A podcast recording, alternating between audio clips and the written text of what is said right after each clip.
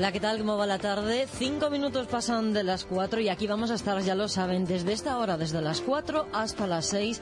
Estaremos aquí para acompañarles y también para proponerles. En fin, esto como todos los días, como siempre. Así que, sin más, comenzamos.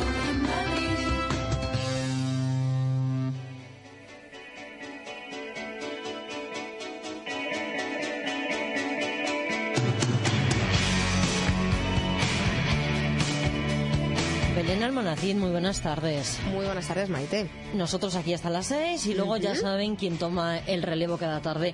Salud al día con Belén y con el doctor Luis Gutiérrez Serantes. Avanzamos lo que vais a contar en un ratito, un ratito breve, dos horitas. Venga, sí, aquí. vamos con alguno de los temas que se van a convertir en protagonistas en salud al día. Tenemos un poquito de todo, ¿vale? Una mezcla, hoy no tenemos días nacionales, No días internacionales. Eh, de momento no, como suelo decir, no que yo sepa. Si alguien conoce algún día internacional, nacional, europeo, ámbito salud, Eh, ahí tenemos el teléfono y el correo, vamos a recordarlo. Exacto, que nos escriba salud al día arroba ondamadrid.es y encantadísimos, como todavía nos queda tiempo, un par de horitas, algo hacemos sobre ese día en concreto. Salud al día arroba ondamadrid.es. Lo que sí vamos a contar, por ejemplo, son unos datos que hemos conocido en el día de hoy y que de alguna manera dejan constancia de cómo la famosa crisis afecta a nuestra salud. Lo hemos dicho muchas veces. Eh, de alguna manera lo hemos relacionado con eh, el insomnio Con que ha aumentado, estrés, con ¿no? el estrés, eh, con los trastornos de ansiedad, pero ahora también tenemos que unirle un hecho que afecta, bueno, pues podríamos decir que al hombre, pero en definitiva a todos, porque es una cuestión de pareja. Hablamos de la disfunción eréctil. Bueno, a todos, ¿vale? a ellos y a ellas. Exacto. En fin. Eh, se ha visto cómo de alguna manera Que no va bien, ¿no? Esto de la aumentando. crisis no va bien, ¿no? ¿Por qué? Porque los hombres están muy estresados.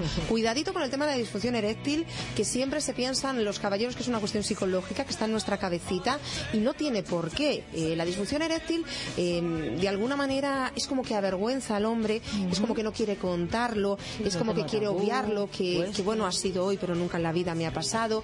Y, y de verdad que es importante que lo, que lo asuman para que acudan al médico y hablen de ello. Sobre todo porque hay tratamientos que lo van a poner solución a ese problemilla que podamos tener. Segundo y más importante, porque muchas veces esa disfunción eréctil es un síntoma centinela, es un síntoma de que nuestro corazón a lo mejor está empezando a fallar, de que la enfermedad cardiovascular está ya en nosotros y de alguna manera, por algo tan sencillo como acudir al médico y hacer esta consulta, resulta que podemos dar con otra patología mucho más complicada de trasfondo y que se puede tratar también a tiempo. Así que disfunción eréctil, protagonista en el día de hoy, uno de cada cinco hombres en España la padece y nunca, eh, quizás este mensaje debe de quedar claro, nunca, a pesar de la edad que tengamos, deberemos considerar que es algo normal asociado a que tenemos ya unos años determinados. No, siempre hay que ir al médico y consultar, no vaya a ser que el corazón esté detrás de ello. ¿eh? fuera vergüenza, que no pasa nada, que se va al médico y me pasa esto. ¿Qué podemos hacer? Y si es psicológico lo tratamos y es físico también. En fin. Habitualmente suele ser físico, ¿vale? También es verdad que hay algunos medicamentos que, que pueden contribuir, no es un efecto secundario, pero vamos a pensar que no es solo una cuestión de la cabeza, sino que no hay, hay un componente físico importante. Y la crisis que no es buena para nada, Belén. Al final ni para eso. Para nada. Segundo Congreso Nacional de Hidratación, también vamos a hablar de él, ha comenzado hoy hasta mañana. Bueno, pues mucha gente va a estar debatiendo sobre lo importante que es algo tan sencillo como beber líquidos, sobre todo agua, estar bien hidratados. ¿Por qué? Pues porque en el fondo nuestro cuerpo es agua y es algo ¿Cuánto que es el porcentaje? El 90 y Va a depender, largo, ¿no? va a depender de los años que tengamos, Ah, ¿vale? bueno, cuando claro. somos unos bebés, cuando somos unos recién nacidos, es verdad que ese porcentaje se sitúa entre el 85 y el 90% de agua. Según vamos cumpliendo años, Vamos perdiendo agua también. cada ¿no? vez estamos un poquito más secos, diríamos, ¿no? Y podemos llegar hasta un 40 cuando ya estamos hablando de personas muy mayores. Pero de alguna manera ese líquido hay que reponerlo a diario porque siempre lo perdemos a través de la orina, a través del sudor. Eh, necesitamos siempre ingerir líquidos. Solo un 2% de deshidratación que es muy poquito, hace que nuestro rendimiento ya sea menor, tanto a nivel físico como a nivel mental. La deshidratación influye mucho en nuestra cabecita, en nuestra memoria, en nuestro aprendizaje.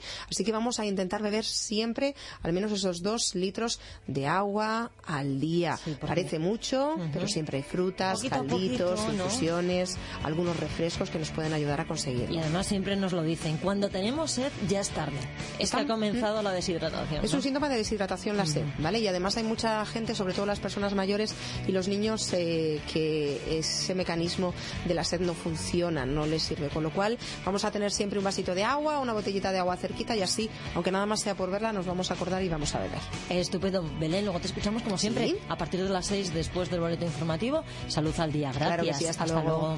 Javier, Marisol, Fernando, Sagrario. Aquí cada paciente se le llama por su nombre. Porque en Clínica Orgaz Dental pensamos en ti, porque tu confianza es nuestro objetivo y por ello tu salud dental es nuestro compromiso. Clínica Orgaz Dental es una clínica distinta, porque distintos son nuestros clientes y por ello es la clínica dental preferida por muchas familias. Ven a formar parte de nosotros. Clínica Orgaz Dental en Avenida Machu Picchu 35 o www.clinicaorgazdental.com. Junto a Palacio de Hielo, Metro Canillas. Fachadas, cubiertas, patios, terrazas, goteras, Reparatec. 912-1110, teléfono gratuito. Más de 20 años de experiencia, certificados por la Cámara de Comercio. Garantizamos sus trabajos hasta 12 años y ofrecemos financiaciones adaptadas a sus necesidades. www.reparatec.com o 912-1110. Reparatec. No le fallaremos. Soy una impaciente. En las rebajas estoy la primera. En los estrenos, la primera. Y aquí estoy, la primera para cuando abran. Aunque igual es un poco pronto. En Bankia te presentamos nuestros planes de pensiones para impacientes. Grandes beneficios, asesoría personal y regalos que podrás elegir y conseguir ya. Bankia. Consulte condiciones en bankia.es.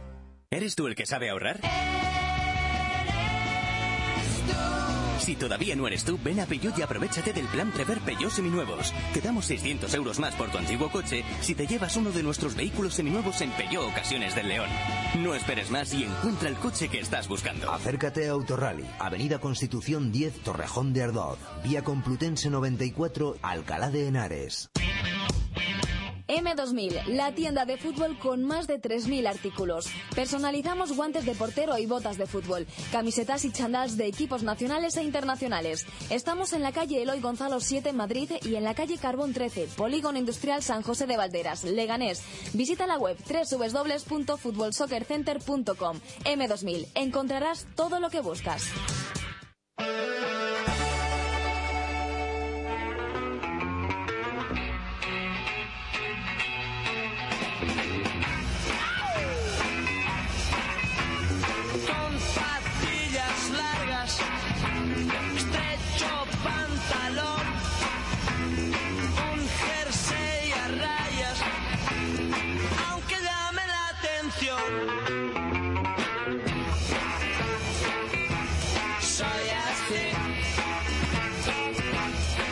60 y Rubita, cada uno somos así. Paloma Nolasco, buenas tardes. Buenas tardes. Y los salvajes, los salvajes que están cantando son así.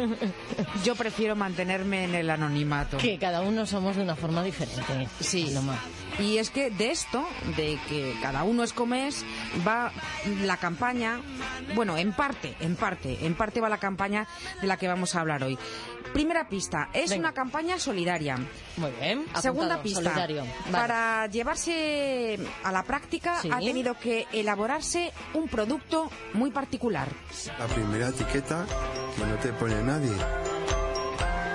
La primera etiqueta que demuestra que realmente eres lo que consigues con tu esfuerzo y sacrificio. Más claro imposible. Son, ¿Etiquetas? Sí, etiquetas, porque claro, a cada uno le suelen poner una etiqueta. Este señor que hablaba se llama Abel Loureiro. Es uno de los protagonistas de un spot publicitario que he troceado para analizarlo como en el colegio. ¿Cómo es Estilo eso, eh? sintacto, A la pizarra, análisis Paloma. morfológico, sí, algo así, ¿no? La primera parte del spot comienza presentándonos, contándonos que él, Abel, es como es. Todos nos hemos preguntado alguna vez quién somos o cómo nos ven los demás. Yo también lo hago. Y enseguida pienso, ¿qué más da? Soy como soy y punto.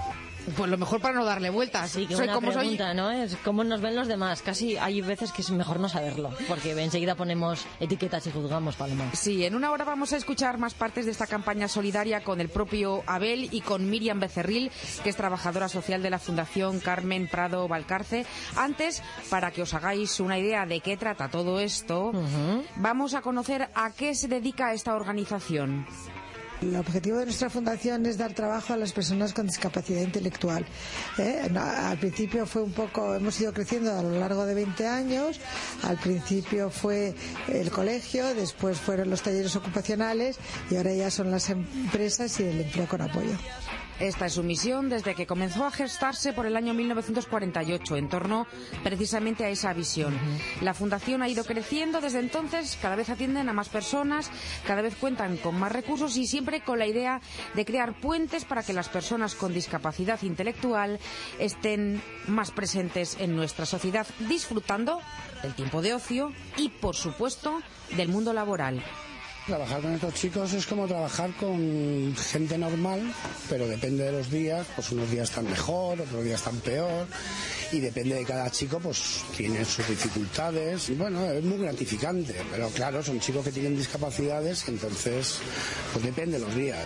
Este señor se llama Enrique, es el responsable del taller de carpintería de la fundación y él tiene muy claro, ¿no?, qué supone trabajar con discapacitados intelectuales. En una hora averiguaremos cómo romper etiquetas, así, rompiéndolas. Así, directamente. Y fuera lo papeles. vamos a hacer comiendo caramelos Miguel Ángel. ¿Los has invitado, Paloma? ¿Se van a pasar por aquí? Así, los dos, como decía al principio, Abel y Miriam, Miriam. trabajadora social. Pues luego le ponemos una sonrisa a la tarde. Gracias, Paloma. Hasta luego. Hasta luego.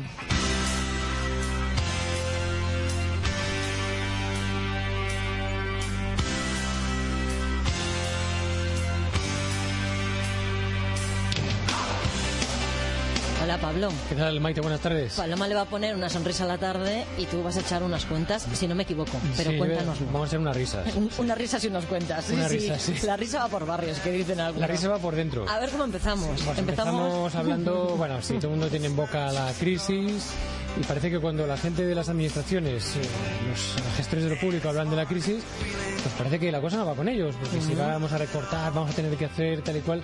Y claro, llega el momento de presentar el presupuesto y cuando se ve lo que se va a hacer. Eh, la Comunidad de Madrid tiene 6 millones y pico de habitantes, la capital concentra más de la mitad. Se presentó el presupuesto de la Comunidad de Madrid y este fin de semana último se hizo un ejercicio de análisis por parte de vecinos de la capital, que son los que hasta ahora no han hablado, porque han hablado el alcalde, han hablado los grupos representados en el pleno del ayuntamiento, pero los vecinos no han dicho nada al respecto. Que de momento no los hemos escuchado. Vamos a ver si hemos oído cosas en los bares, en las barras, en el ascensor, pero así de manera, digamos, oficiosa, porque oficial solo hablan los que detentan el, el poder, ostentan el poder, pues no hemos escuchado a los vecinos. Queríamos hablar con los vecinos y vamos a hablar con los vecinos para que nos cuenten qué les parece las cuentas que ha presentado el Ayuntamiento de Madrid, donde se pone el acento en el recorte, donde se pone el acento en la inversión y que nos cuenten, porque hasta ahora pues hemos oído pues que vamos a tener unos 3.900 millones para este ejercicio 2012, bastante menos de lo que se esperaba, que bueno, que estamos ahí un poco acusando algunas cosas que se han hecho en el lustro pasado, bueno, pues eh, que cada uno cuenta la historia según le va, vamos a ver. Vamos a contar eh, con los dedos, luego echamos cuentas con los vecinos. A ver qué les parecen ellos, eh, las cuentas de los políticos, que me parece a mí que no van a ser eh, opiniones muy. Sí, porque se hablan de que no se van a quitar servicios, que se van a tener servicios, pero las cuentas no salen y los números al final están ahí. A ver qué hacemos, luego escuchamos a los vecinos. ¿De Gracias, acuerdo? Pablo. Venga, hasta ahora. De momento nosotros lo que vamos a hacer, no sé si es echar cuentas, pero sí escuchar buena música. Acaban de finalizar una pequeña gira por México. Hablamos de Vetusta Morla. Han regresado a España, Madrid, y suman una nueva fecha más a la apretada agenda de conciertos aquí en Madrid, en la capital. Cinco noches en la Sala Riviera, comenzando este mismo jueves. Presentan su último disco, se llama Mapas, aunque quizá este tema que suene, que estamos escuchando, Valiente, sea uno de los más conocidos de la banda madrileña.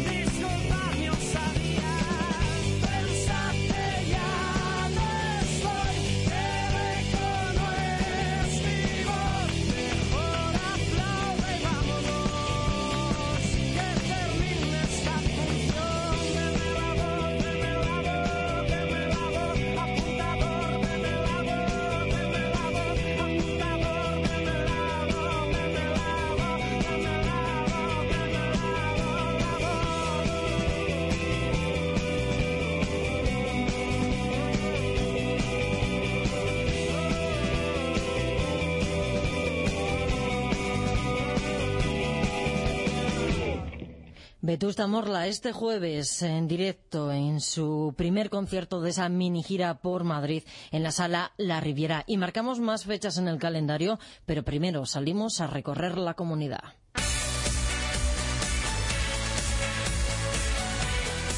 Nos lo contaba hace un ratito nuestra compañera Belén Almonacid que el estrés no es bueno para nada y tampoco es si estamos en paro y lo que necesitamos es encontrar pronto un trabajo. Lo saben bien en Pinto, donde han puesto en marcha un taller para aplicar técnicas de relajación en nuestra búsqueda de empleo. Pero vamos a buscar los detalles. Vanessa Santos, buenas tardes, cuéntanos. Hola, ¿qué tal? Muy buenas tardes. Sí, es en el Centro Cultural Federico García Lorca, donde se está impartiendo el curso que lleva por nombre Técnicas de relajación para reducir la ansiedad en el proceso de búsqueda de empleo. El principal objetivo es optimizar dicha búsqueda y dotar a los alumnos de técnicas, de herramientas que logren eliminar el bloqueo al que muchas veces han llegado tras eh, mucho tiempo buscando un puesto de trabajo, saber, por ejemplo, con qué tipo de experiencia, con qué tipo de conocimientos cuentan y cuáles necesitan para alcanzar su meta. Y un curso en el que se trabaja especialmente la automotivación y la positividad. Dulce es la encargada de impartir todas estas nociones y nos cuenta que se basa en su propia experiencia.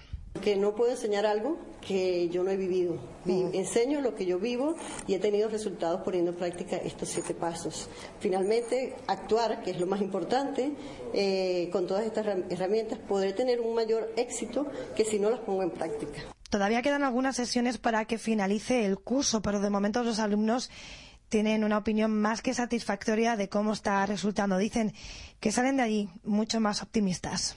Estoy teniendo un poco de ansiedad a la hora de buscar empleo porque yo el empleo anterior que tenía era muy estable porque era dentro de la administración pública. Entonces, pues el, el objetivo de venir aquí pues es, es un poco manejar esa ansiedad para conseguir mi, conseguir mi objetivo de encontrar otro empleo. ¿Y de qué manera sientes que el taller te está ayudando para controlar esa, esa ansiedad? Pues un poco, ¿no? Eh, Carmen nos está enseñando un poco por las técnicas que debemos de, de poner a cabo, de aplicar, pues un poco pues, para poder conseguir nuestros objetivos y nuestras metas. Pues sí, la verdad que la actitud creo que es una de las cosas más importantes porque si te quedas en casa y te eh, piensas que no tienes futuro, que todo está muy difícil, que por todos los sitios, televisión, radio, oyes lo difícil que está todo, pues así no, no vas a avanzar. Llegas aquí, Dulce, la verdad que te motiva, te da unas herramientas importantes y con unos compañeros eh, maravillosos que te van influyendo y sales pues muy motivada para afrontar el día y seguir buscando y pensar que, sí, que se puede tardar un poco más o un poco menos, pero que al final se conseguirá. Y puede que esta búsqueda esté llegando a su fin porque recientemente el Ayuntamiento de Pinto ha suscrito un convenio con la cadena de supermercados Leclerc que ha instalado ya su propio supermercado en el único centro comercial del municipio se ha comprometido a través de este acuerdo a contratar a personas que estén apuntadas a la bolsa de empleo municipal. Y también recientemente el consistorio ha suscrito un acuerdo con la empresa ADECO, gracias al cual se van a impartir cuatro jornadas formativas para la búsqueda de empleo dirigidas a los desempleados o trabajadores que así lo soliciten a través del servicio de la Bolsa de Empleo. Los interesados deben dirigirse al Centro Cultural Federico García Lorca. Gracias, Vanessa. Esto en Pinto. Y para relajarnos, siempre es una buena idea, por ejemplo, darse un paseo por el Museo de Esculturas de Leganés, un museo de esculturas al aire libre que hoy vamos a visitar, siguiendo los pasos de los más pequeños y también de Elena Rivas. Hola, Elena, ¿cómo estás? Buenas tardes. Hola, buenas tardes. El Museo de Escultura de Leganés es uno de los más importantes de España en cuanto a obras contemporáneas de gran formato. Se creó en el año 1995 y tiene 150 piezas, pero ahora acaban de recibir una subvención del Ministerio de Cultura para ampliarlo y con esa excusa nos hemos ido a visitarlo con un grupo de niños de primaria del colegio La Inmaculada de Leganés, porque los niños desde luego son los que más disfrutan correteando por este museo al aire libre. Ellos sí que saben apreciar el, arte contemporáneo con las historias que les cuentan cada una de las obras. Vamos a escuchar cómo nos cuentan lo que ellos han visto. Hemos visto un caballo con un señor que le sujetaba. Dos niños que se habían perdido. Una nave espacial que era cuadrada. Un minosaurio. Un minotaurio. Un minotauro. Un minotauro. Una oveja. Y, ta- y también un laberinto. ¡Un ternero! No, un carnero. Hemos visto un árbol de formas que decíamos que eh, tenía formas. Teníamos que usar la imaginación. También había casas, una de sol y una de luna. ¿Y en qué se diferenciaba la Casa del Sol de la de Porque una estaba oxidada y otra no. Hemos visto que una bruja encerraba a dos niñas. ¿Y una bruja encerraba a dos niñas? ¿Y por qué las encerraba? Porque se iban a llevar a un animal mágico. Y hemos visto también un, el hada madrina era una bailarina y podría derrotar a los poderes de la bruja. Todas estas historias encierran en cada una de las obras de este museo, que por cierto todavía es muy desconocido. Hay muchos vecinos de Leganés que pasan al lado del parque y ni siquiera saben que ahí hay un museo o que no les gusta demasiado porque dicen que no entienden las obras. Pero una de las guías del museo, Natalia, nos ha dado un buen argumento contra todos los que rechazan el arte contemporáneo. El arte contemporáneo no hay que comprenderlo con los ojos tal y como vemos la realidad, sino que, como te digo, es un arte conceptual y parte de unos conceptos y de otras realidades. Entonces hay que, hay que revisar y hay que verlo con otros ojos. Yo, yo lo parangono un poco con cuando tú escuchas eh, pues el canto de un pájaro, no lo intentas comprender, simplemente te dejas seducir por su melodía o una ópera alemana. Yo no sé alemán, pero yo escucho una ópera y también te gusta. Así hay que acercarse al arte contemporáneo con otros ojos y la mirada más abierta, como la de los niños que escuchábamos antes. Todo el que quiera probar se puede pasar por este Museo de Esculturas al aire libre que está muy cerquita de la cubierta de Leganés, junto al metro Casa del Reloj. Y la entrada es gratis, claro.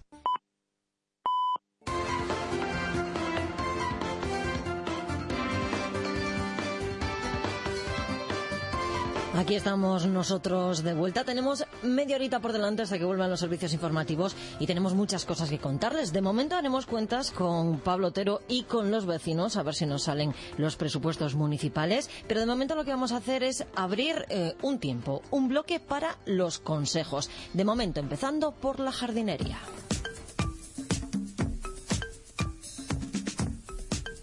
Pedro Martín, muy buenas tardes. Muy buenas tardes, ¿qué tal? Espera, déjame que recuerde lo primero, lo primero, el correo, hoy en Madrid tarde, arroba ondamadrid.es, 91 512 8400. Ese es nuestro teléfono, nuestro correo electrónico, por si alguien nos va a escuchar estos minutos y tiene alguna duda de Claro, o alguna sugerencia, o alguna, sugerencia, solo cosas buenas, no nos pueden llamar ni decir no nos ha gustado nada eso que nos han contado. Hombre, también se aprendió las críticas, bueno, porque a veces nos podemos equivocar y de hecho nos equivocamos.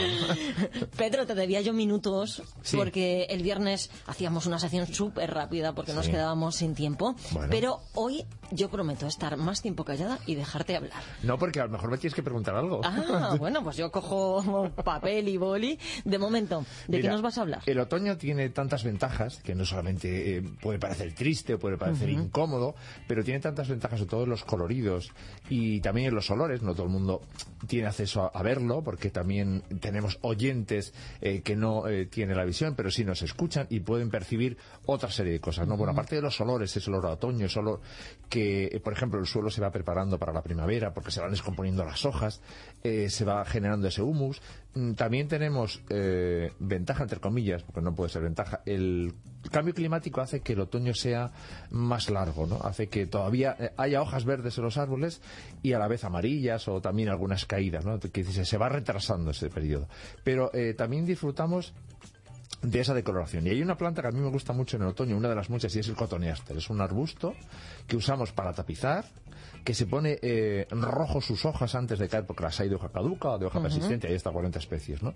Pero las más comunes, que son o las rastreras o las colgantes, las usamos Sí. en jardinería, pues bien, para tapizar algo, eh, no que no queramos ver, sino para vestir un suelo, por ejemplo, en la base de un árbol importante, y que también sirve pues para que la gente quizá nos acerque, ¿no? Dice, bueno, pues para que no se suban al árbol, no pincha el cotoneaster, ¿no? Cotoniaster. Cotoniaster. Lo bien. Cotoniaster. Vale. Sí, mm, es de origen africano septentrional, de Europa, de Asia. Es muy común, es una planta bastante sencilla. Es fácil, la conseguimos y... Muy fácil, Vale. sí, y muy barata. Eh, también depende de la variedad que queramos, ¿no? Y de lo grande que esté la planta. Lo bueno de, de que decimos de esta época es que tiene unas vallitas, unas bolitas rojas, que además de decorarnos nuestra jardinería o vestirnos eh, nuestra terraza, porque también admite ser plantada en tiesto, mm, lo que hace es que hay muchas aves que aprovechan estas vallas pues para alimentarse en el otoño, ¿no? Vaya, yo pensé que ibas a decir como las castañas o como los madroños, No. que podemos aprovecharlas. Bueno, Eso ya te lo hemos traído. Eh, yo no recomiendo masticarla porque No, son no, un poco vamos a dejárselo a las aves, Pero ellas lo que hacen es que, eh, aprovechando este, estas vallitas, también diseminan y reparten esta planta y hace que se reproduzcan en otros lugares. ¿no? Eso también está muy bien. Pero por eso decimos que tiene esa decoloración roja, tanto sus hojas, antes de que se caigan las que son de hoja caduca como las que son de hoja verde, que mm, se tiñen al venir el frío, igual que algunas coníferas con- cogen esos colores más oscuros, pues también esas vallitas destacan quizás sobre eh, un jardín o una terraza que está eh, más desnuda por la climatología en cuanto a flores, ¿no? Y bueno, pues también ayuda, ¿no? En, en la naturaleza se le atribuye el símbolo pues que tiene que ver con la hostilidad. Quizá porque se ha puesto en vallas para separar, porque se ha puesto como para diferenciar un poco límites y eso ha venido a traducirse un poco en ese sentido. La conseguimos muy fácil en los viveros. En plantas pequeñitas valen, eh, o sea, en tiestos pequeños valen bastante poco. Pero dirán, ¿qué terreno quiere? Bueno, pues un terreno permeable. No quiere que la encharquemos, pero que no la dejemos secar. Vale. Entonces, que drene bien. Eh, la exposición, pues va bien al sol, a media sombra, a la sombra. O sea, que es una planta que se adapta. Vamos, un todoterreno. Todo Nos has traído terreno. esta tarde. Mm, aunque la puedes recortar, pero pasa como los rosales. Si te equivocas que la, eh, podando, luego también tiene la- esa ventaja de que florecen. Pero no le gusta que le cortes mucho. Y sí conviene abonar en otoño. Eh, con abono eh, orgánico, eh, si es en polvo mejor, triturado, y luego eh, el que utilizamos en el agua en primavera, porque eso hace que la planta crezca, se extienda más y consolide esas vallitas y esas hojas. Con lo cual es bastante sencillo, no tenemos que hacer calendarios muy exhaustivos, sino que acordarlos en primavera y en otoño, y bueno, pues que la humedad pues que permanezca. Los goteos van muy bien, más que los encharcamientos con manguera o con aspersores, los goteos que son riegos localizados y específicos eh, benefician a este tipo de plantas para que ni se saturen ni se queden secos. Pedro, yo siempre, siempre te pregunto lo mismo. Si no tenemos un jardín muy grande, Sí. eh, nos va bien. Incluso si queremos bien- cultivarla bien en, en tiestos, ¿eh? en una maceta un poquito grande Perfecto. también. Imagínate que tienes una maceta eh, alta, en un pollete, eh, bien natural lo que tú le has hecho, ¿no? Y quieres eh, vestir, por ejemplo, ese pollete o esa pared. Bueno, pues tienes una variedad que te va a colgar, que va y que es una variedad que cuelga, o que se va a extender. Hay una variedad que se llama horizontalis, porque crece en horizontal, que decir, si tú quieres vestir un suelo, pues que a lo mejor eh, no te gusta por el solado, o porque el terreno quieres mm, que está en pendiente, pues que se vista y que haya algo vegetal, ¿no? Que se salga mejor de lo que has conocido hasta ese momento. Bueno, pues también va bien en ese terreno. Y no tienes que hacer casi nada, que decirse, cortar alguna puntita que se salga, el abono que hemos dicho, y poco más, que decirse, ella se va a aclimatar ahí, de más sol o menos sol, te va a echar un poquito más de ramas o menos, y ella va a pervivir y a compaginar con lo que pongas. Bueno, con esto me animo yo, con eso Sí. que es como un poco, tú la plantas, Sí, le, y ahí la le riegas ella- tranquilamente y que ella crezca. Que no te va a pedir pues que la acabes todas las semanas o que el- acuérdate que los días de sol tienes que... No, no, o sea, se va a adaptar eh, a los buenos y a los malos a los, a los malos hábitos. Cotoniaster. Cotoniaster. Lo he apuntado bien, ¿no? Y es rojo. Y Se pone ahora nos- rojo. Ahora se pone rojo, casi sí. nos combina con cualquier cosa, con Exacto. el otoño, con los marrones. Claro, para mezclarlo con plantas de, de otro color Sí. hace muy buenos contrastes. Tienes a lo mejor una planta que es de hoja amarillenta o verde clarita, pues contrasta muy bien. Y bueno, pues para fondos a lo mejor eh, muy claros porque tiene ese contraste rojo o ese color verde de sus hojas, contrasta con distintos tonos, incluso hasta con el asfalto, que dices es muy feo ese color grisáceo azulado según lo viejo o lo nuevo que esté el asfalto y quieres hacer un bordecito, bueno, pues esta planta va a cubrir ligeramente ese bordecito quizá de asfalto o contrasta muy bien en la transición a otra parte del jardín. Estupendo, esto me va a venir a mí de maravillas. Recuerdo correo, hoy en Madrid tarde, arroba ondamadrid.es, por si a alguien se le ocurre preguntar algo Claro. o quiere animarse a cultivar el cotoniaster. Vale. Pedro, te escuchamos otra vez cuando el miércoles. Venga, el miércoles. Gracias. Un saludo. Hasta luego. Hasta luego.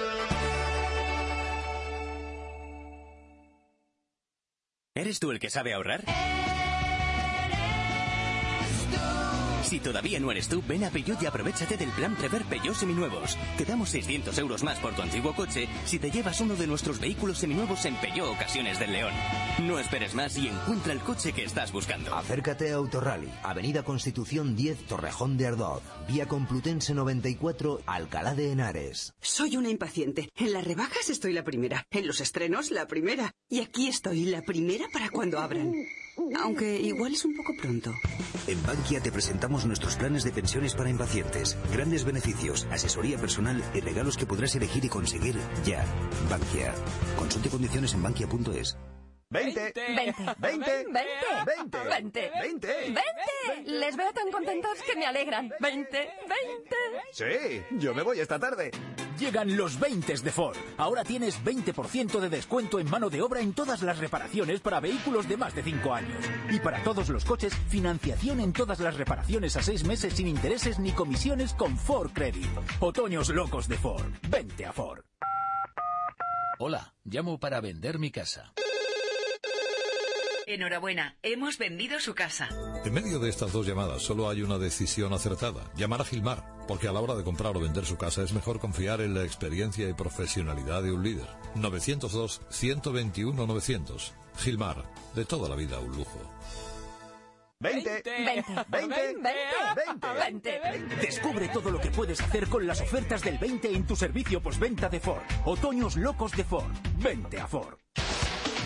Fachadas, cubiertas, patios, terrazas, goteras, Reparatec. 912-1110, teléfono gratuito. Más de 20 años de experiencia, certificados por la Cámara de Comercio. Garantizamos sus trabajos hasta 12 años y ofrecemos financiaciones adaptadas a sus necesidades. www.reparatec.com o 912-1110. Reparatec. No le fallaremos.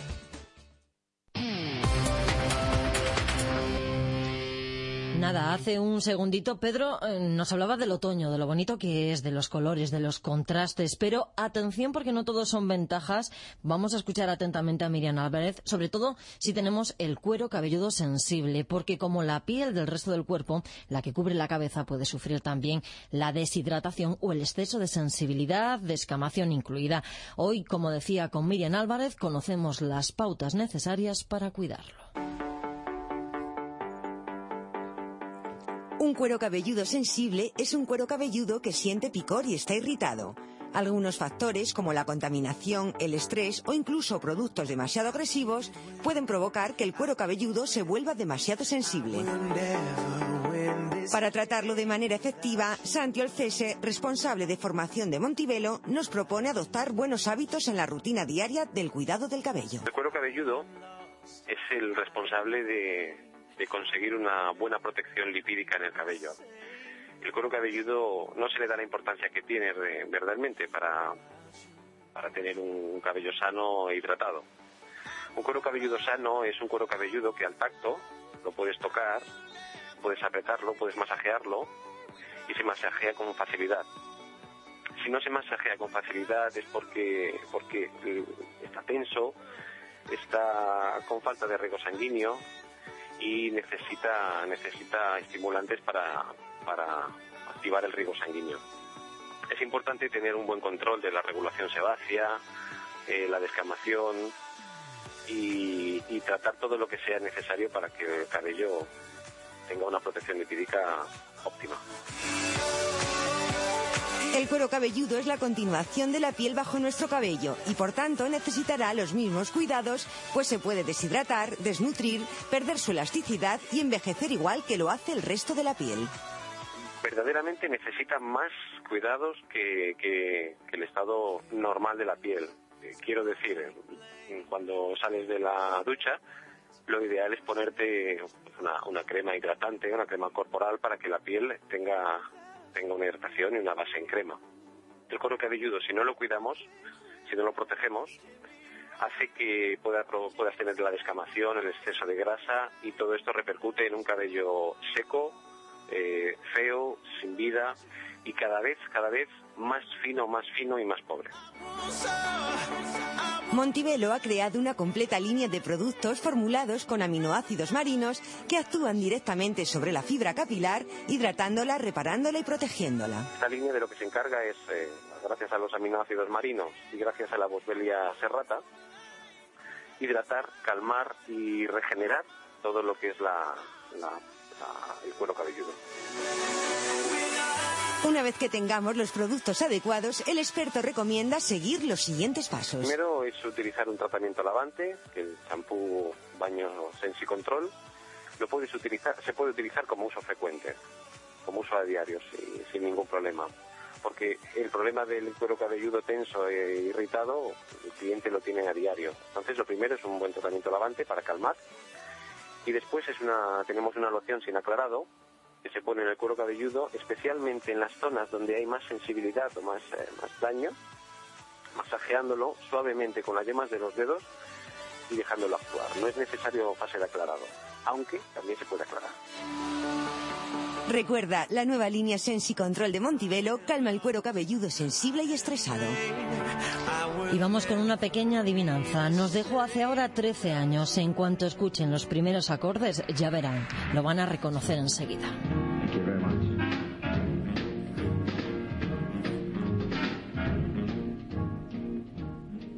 I've got you under my skin. Sí, es Frank Sinatra que sigue siendo un clásico con canciones inolvidables como esta que escuchamos. Ahora muchos de estos temas están reunidos en un nuevo álbum, Best of the Best, eh, lo mejor de su carrera, desde 1953 hasta 1980. Entre estas canciones no podían faltar títulos como My Way, That's Life o Can Fly With Me. La edición de lujo incluye además un concierto de Sinatra en que estaba hasta ahora descatalogado. This affair never will go so well. But why should I try to resist when, baby, I know damn well that I've got you under my skin. I'd sacrifice anything, come what might, for the sake of having you near, in spite of a warning voice comes in the night and screams in my ear. Don't you know, you fool, you can't possibly win. Why not use your mentality? Wake up, step up to reality. But each time that I do, just the thought of you makes me stop just before I begin. 'Cause I've got you under my skin. Sinatra hace 13 años que nos dejó y ahora podemos seguir disfrutando de su música como hacemos esta tarde.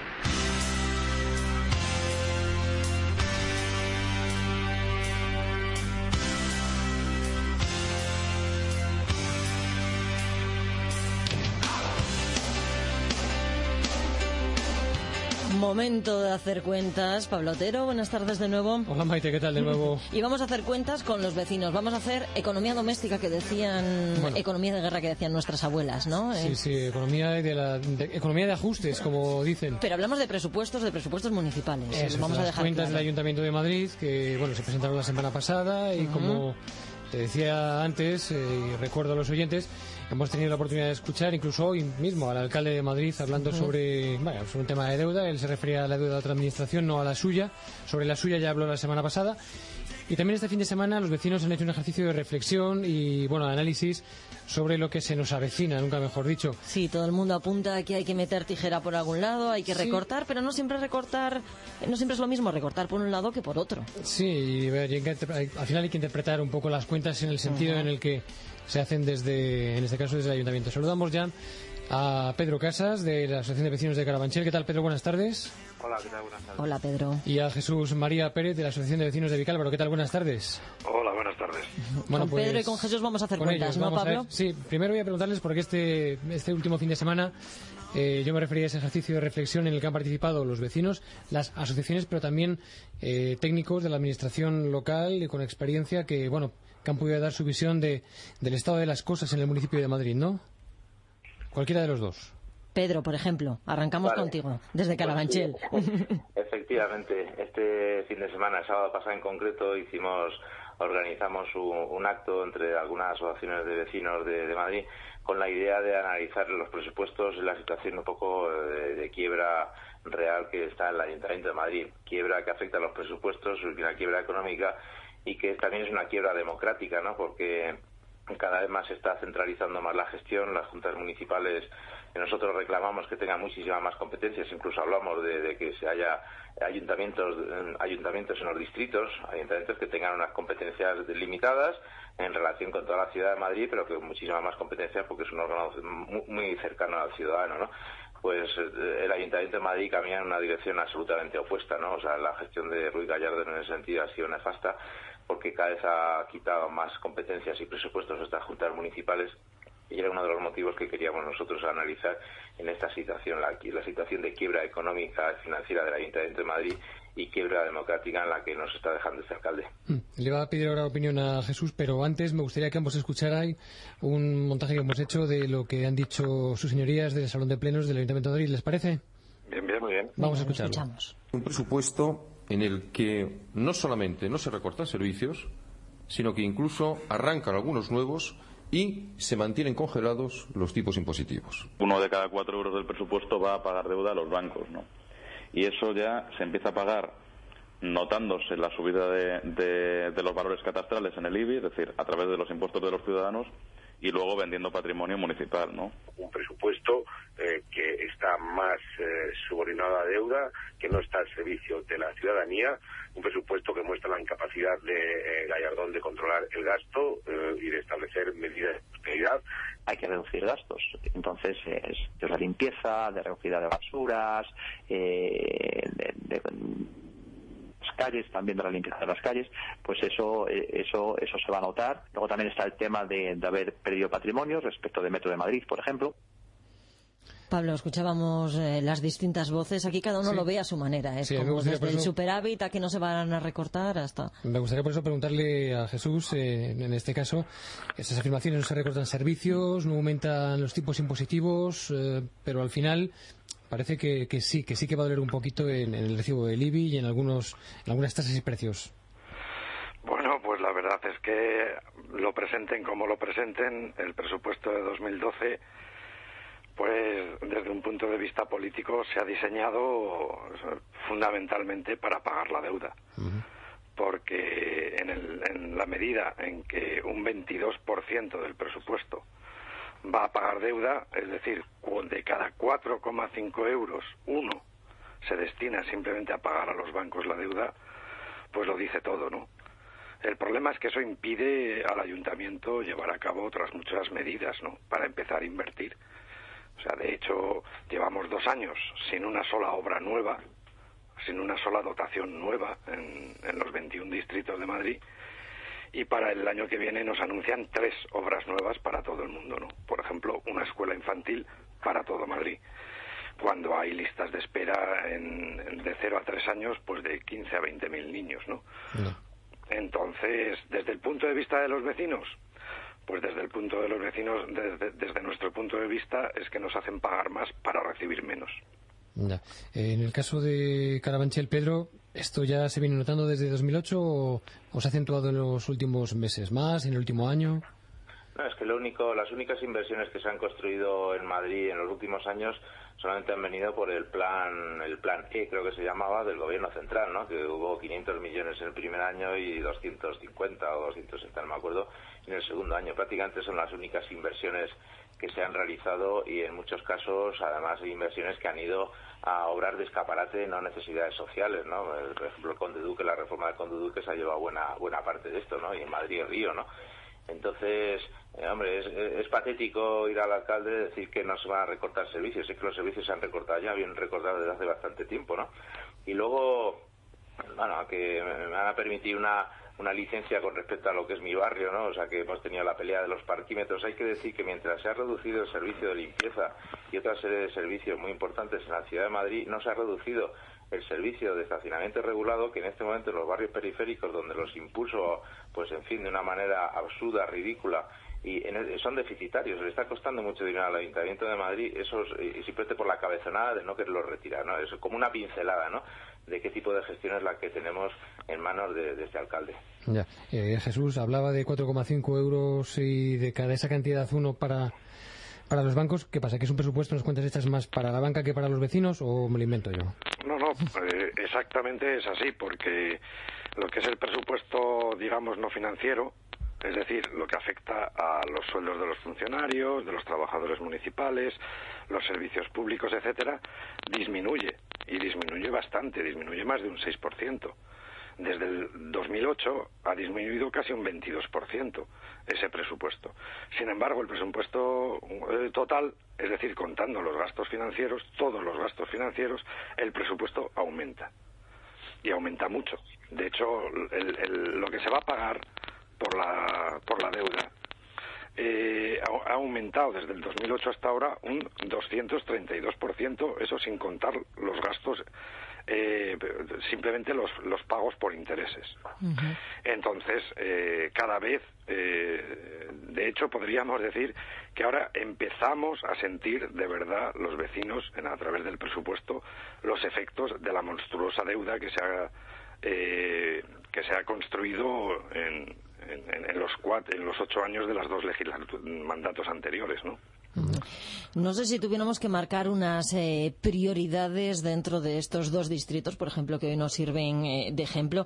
Pedro, eh, si tuviéramos que marcar una necesidad inmediata en Carabanchel dentro de sanidad, educación, por ejemplo, ¿cuál marcaríamos? sé que es difícil en estos casos, pero ¿qué, es, ¿qué no se puede recortar por, por, por nada y qué son las necesidades básicas, por ejemplo, en Carabanchel? ¿Por dónde habría que empezar? Hombre, lo que pasa es que en sanidad y educación, eh, inmediatamente, si estuviera el alcalde al otro lado de la línea, contestaría, no, no, son, competencias. Mm. son competencias impropias, por lo tanto no me correspondería aquí, que es un concepto que ha acuñado este alcalde, que nunca lo habíamos oído en la historia de, esta ciudad ni de otros pueblos, y siempre se ha sabido que la administración local, los ayuntamientos, que son la los que velan, los que tienen un poco las necesidades más cotidianas y más... La administración más, cercana, que decimos siempre, pues hace, hace, una serie de cosas que no es que sean impropias, son necesarias, porque hay gente que lo está pasando mal, hay gente que necesita vivienda, hay gente que está en la calle, hay gente que necesita ayuda, atención a sus hijos y porque no tienen para comer. Entonces, son propias o impropias, son necesidades que la administración pública tiene que cubrir, ¿no? Entonces, en ese sentido eh, hombre, hace falta, como, decía Jesús, hace falta muchas escuelas infantiles en Carabanchel y en el resto de Madrid, ¿no? Y esas escuelas infantiles, pues muchas de ellas se han gestionado siempre por parte del ayuntamiento y debe seguir siendo así, además que deben ser públicas, no privatizadas, ¿no?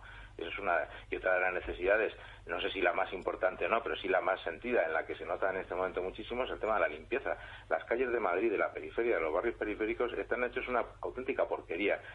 la basura se recoge ya no se recoge todos los días los, los cubos y entonces rebosan y ya se están volviendo a ver ratas por las, por las calles de Madrid. Esto es una cosa escandalosa que nunca había ocurrido porque los ciudadanos, los vecinos, tenemos que saber, yo creo que lo sabemos, pero hay que recordar que nos van a obligar a pagar más el año que viene por vía de impuestos, porque es mentira que no vayan a subir, sí van a subir por recibir un servicio menor que en los años anteriores. Esto es escandaloso. Jesús, me imagino que en Vicálvaro casi podríamos decir algo parecido. Sí, en Vicálvaro y en todos los distritos, porque los distritos cada vez reciben menos dinero con respecto a lo que es eh, el conjunto de los servicios centrales del ayuntamiento, ¿no? Y, en nuestro distrito en concreto, pues eh, lo fundamental son las, todas aquellas necesidades sociales que no se atienden. Eh, desde luego, como ha mencionado también Pedro, desde educación y sanidad, para empezar, sean o no competencia municipal, pero hay otras muchas cosas. O sea, el, el ayuntamiento acaba de eliminar las becas de comedor, por ejemplo, eh, a través de una maniobra descentralizando esa, esa, esa gestión a los distritos, pero sin darles los recursos necesarios, con lo cual se han eliminado directamente las becas comedor. Y así podríamos decir de, de otras muchas cosas. ¿no? Tenemos aquí, en mi, en mi distrito, tenemos 6.000 parados que están abandonados a su suerte, ¿no? Cuando, por ejemplo, se reduce el dinero de la Agencia para el Empleo. Ujú, Queda muy claro. Eh, Pablo Carabanchel, Vica Álvaro, teníamos dos ejemplos, queríamos escuchar la voz de los vecinos. Pedro Jesús, muchísimas gracias por atendernos esta tarde. A vosotros. Gracias, un Buenas saludo. Y podríamos seguir hablando Seguiremos, del distrito, seguiremos. seguiremos, Seguiremos porque va a analizando. dar mucho de sí. Pues eh, gracias, Pablo. Venga, Ahora eh, se acercan las 5 de la tarde, es eh, tiempo para las noticias, para el boletín informativo. Un par de minutillos y enseguida estamos de vuelta aquí.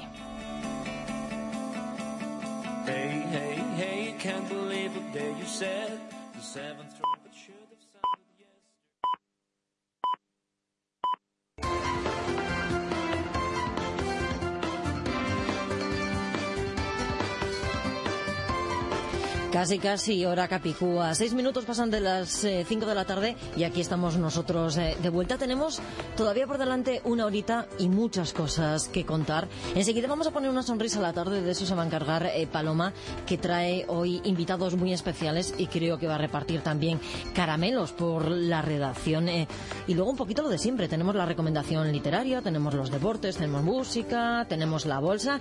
Pero, en fin, lo primero y lo más inmediato, ahora mismo me voy a, estren- a estrenar mi primer ascensor.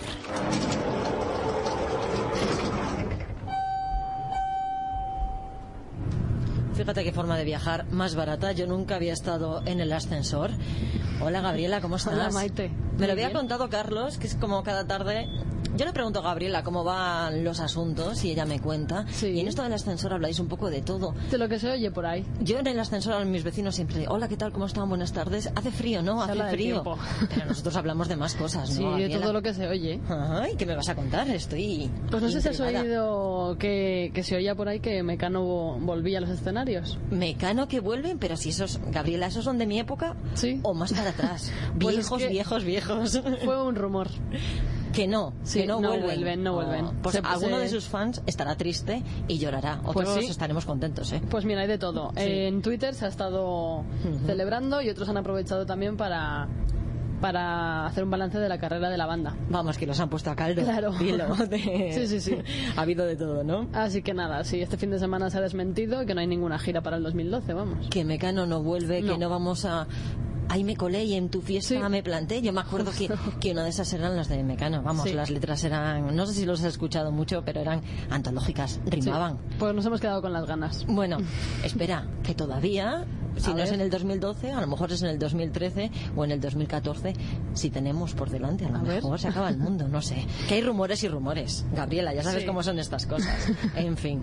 ¿Y no te llamarás como tu madre por casualidad o como tu abuela? Como mi abuela. ¿Te llamas Ujú. como tu abuela? Como Pues mi mira, abuela. Si te llamas como alguno de tus proge- progenitores, puede que estés viviendo un destino que no te pertenece. ¿Qué dices? Sí. ¿Que estoy viviendo otra vida? Sí, según el psicoterapeuta Jorge Llano, dice que al llamar a un niño como un familiar se le invita a que ocupe el lugar del otro. Pero es que es- esto es muy complicado, ¿sabes? Pues lo de siempre, los niños, Juan, Pepito, se llama Claro, como pues su madre, que- como su abuela, como su tía. Pero un nombre tiene una historia, entonces es muy posible que ese niño acabe identificándose con el destino de ese nombre.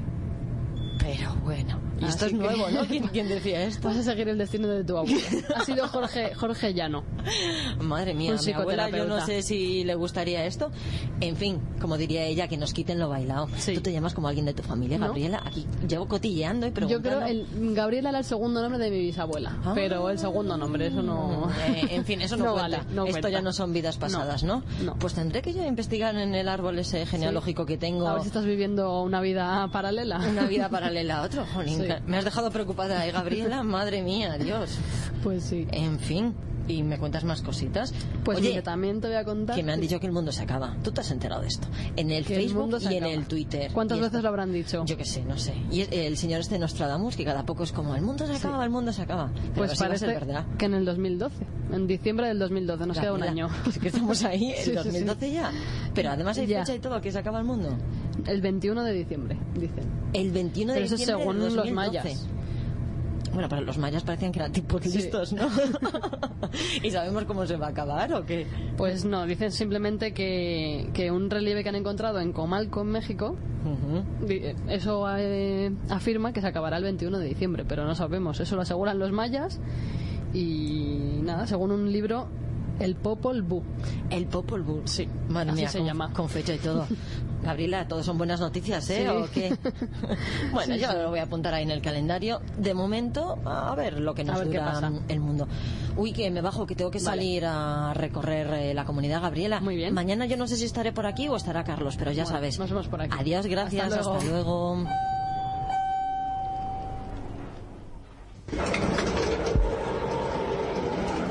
Lo dicho, que salimos a recorrer la Comunidad de Madrid.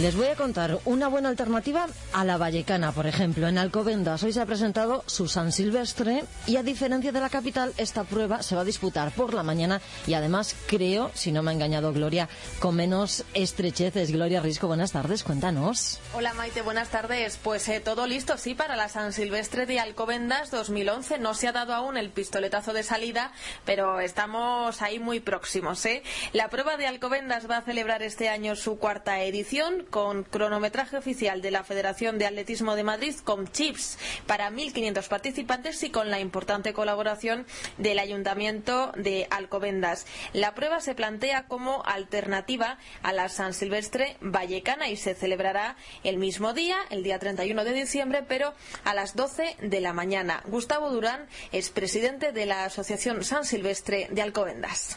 Bueno, pues eh, como os contaba, 10 kilómetros duros, muy duros. Eh, yo creo que nos vamos a hacer famosos por ser la San Silvestre más dura para machotes y machotas, yo creo. Comparado con otras que son muy planas, pues eh, por las características de la ciudad, del municipio, que tiene muchísimo desnivel, pues sí tiene, tiene mucho esfuerzo. Eh, por otro lado, pues es una hora muy buena, porque siempre nos dicen que las 12 del mediodía pues es una manera de, de despedir el año. Cada vez hay más gente que está corriendo las dos, vienen a la nuestra y después van a la de Madrid. Incluso el año pasado recuerdo que hubo un grupo de 25 corredores que venían de correr una a las 10 de la mañana en Algete, otra aquí, después la, iban a otra y luego la de Madrid y terminaban en otra, como cinco. Al final hacían 50 kilómetros.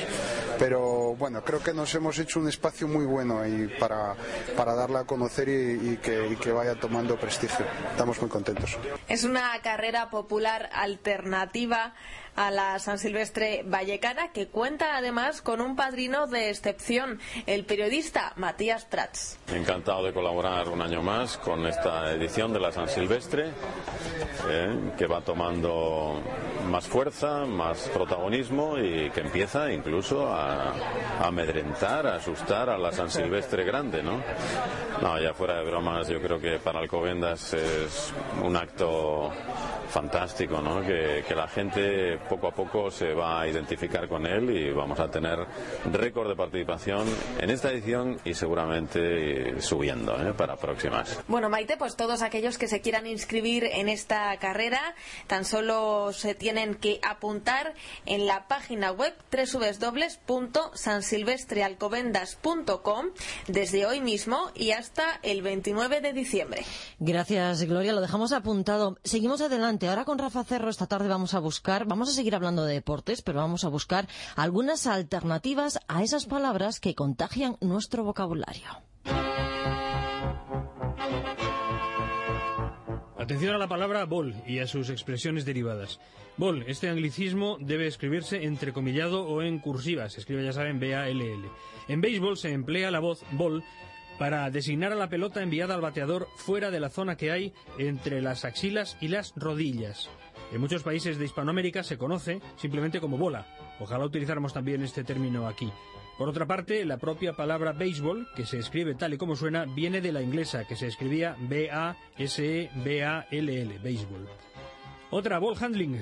La Fundación del Español Urgente explica que se trata de un anglicismo propio de la jerga deportiva, traducible por manejo de balón. Ball handling es un extranjerismo procedente del inglés que se usa en baloncesto. Hace referencia a los ejercicios que sirven para familiarizarse con el manejo de balón. Se recomienda sustituirlo por la expresión española manejo de balón. Ball in, anglicismo propio de la jerga deportiva, traducible siempre según Fundeu por balón dentro. Aquí cambiamos de deporte. Ball in es una construcción procedente del inglés que se emplea en voleibol para indicar que un punto es bueno porque el balón cae dentro de los límites de la cancha. Se recomienda evitar este extranjerismo y sustituirlo por balón dentro o balón bueno. Ball out, anglicismo propio de la jerga deportiva traducible por balón fuera. Ball out es una construcción procedente del inglés que se emplea en voleibol para indicar que el punto no es válido porque el balón cae fuera de los límites de la cancha. Se recomienda evitar este extranjerismo y sustituirlo por balón fuera. O sea, que se recomienda hablar en español.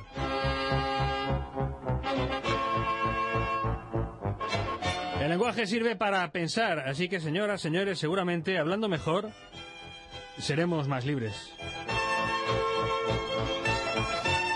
Rafa Cerro, que cada tarde nos corrige y nos orienta para eso, hablando coloquialmente, para que no le demos demasiadas patadas al diccionario. Nosotros tenemos que hacer un alto, un par de minutitos, pero enseguida volvemos porque además vamos a poner la sonrisa a la tarde.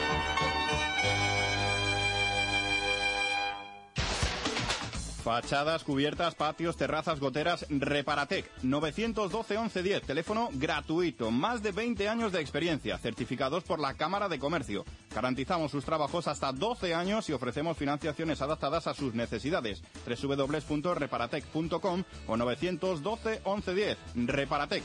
No le fallaremos. Soy una impaciente. En las rebajas estoy la primera. En los estrenos, la primera. Y aquí estoy, la primera para cuando abran. Aunque igual es un poco pronto. En Bankia te presentamos nuestros planes de pensiones para impacientes. Grandes beneficios, asesoría personal y regalos que podrás elegir y conseguir ya. Bankia. Consulte condiciones en bankia.es. Cogemos un tarro de crema hidratante, nos aplicamos lo último que queda. Sí, qué gusto. Para adentro. Destapamos el frasco de perfume, nos echamos las últimas gotas. Un gran perfume para una gran ocasión, sublime. Agitamos bien el contenedor verde, eso es. Y aquí tenemos una botella de cava perfecta para brindar en una noche tan especial. El vidrio puede tener muchas vidas, recíclalo. Es un mensaje de Ecovidrio, la Federación de Municipios de Madrid y la Comunidad de Madrid, la suma de todos. ¿Eres tú el que sabe ahorrar? Si todavía no eres tú, ven a Peugeot y aprovechate del plan Prever Peugeot Seminuevos. Te damos 600 euros más por tu antiguo coche si te llevas uno de nuestros vehículos seminuevos en Peugeot Ocasiones del León. No esperes más y encuentra el coche que estás buscando. Acércate a Autorally, Avenida Constitución 10, Torrejón de Ardoz, Vía Complutense 94, Alcalá de Henares. Solo el auténtico polvorón tradicional de la Estepeña es el polvorón polvorón. Es el polvorón de siempre, el de mi familia. La Estepeña, el polvorón polvorón de calidad suprema. Mm, el olor de la Navidad. La Estepeña, auténtico polvorón tradicional, el polvorón polvorón. Fachadas, cubiertas, patios, terrazas, goteras, Reparatec. 912 1110, teléfono gratuito. Más de 20 años de experiencia, certificados por la Cámara de Comercio. Garantizamos sus trabajos hasta 12 años y ofrecemos financiaciones adaptadas a sus necesidades. www.reparatec.com o 912 1110. Reparatec. No le fallaremos.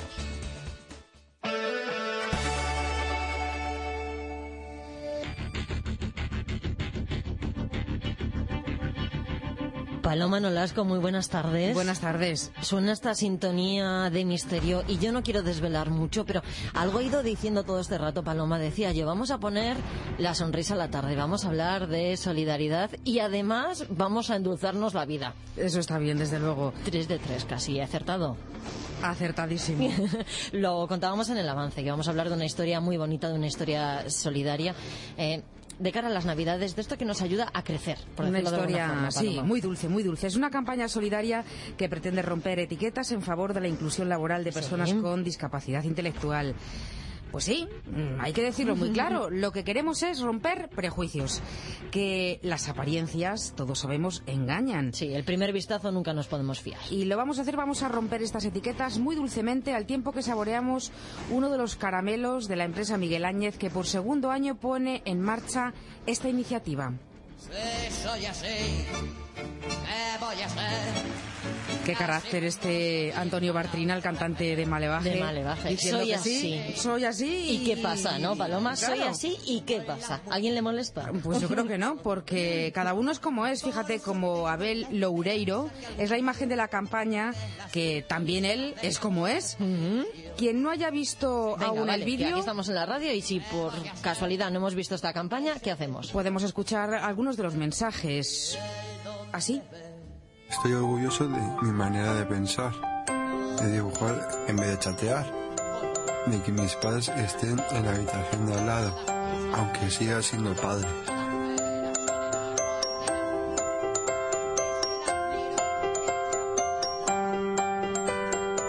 Estoy orgulloso de salir a la calle solo, de mis amigos. Estoy orgulloso de mi vida. Y por aquí alguna sonrisa, Paloma, pero vale, no lo voy a contar, no voy a desvelar, a desvelar el misterio hasta el final. No, no lo digas todavía. no, no. Ya sabemos cómo es Abel porque lo ha contado. lo si no lo hubiera contado, si no lo hubiera contado, seguro que ya le estaríamos poniendo una etiqueta. Le conocemos, le vemos por la calle. Y ya, eh, pues Abel es así o de esta forma, ¿no? Claro que sí. ¿Qué pensaríamos de ¿Qué, él? qué pensaríamos? Eso digo yo, ¿qué pensaríamos de él? sacan conclusiones solo con mirar. Y no siempre son buenas. Podría cambiar algo para que piense mejor. Cambiar de ropa. Sé que las personas no pueden saber todo eso de mí sin conocerme. Sin embargo, sacan conclusiones solo con mirar. Y no siempre son buenas. Podría cambiar algo para que piense mejor. Cambiar de ropa o sonreír menos para parecer más serio. Tocar el piano en lugar de bailar. Pero entonces no sería yo. Ahí te das cuenta que puedes intentar adivinar la etiqueta que te estarán poniendo, lo que pensarán, o puedes actuar.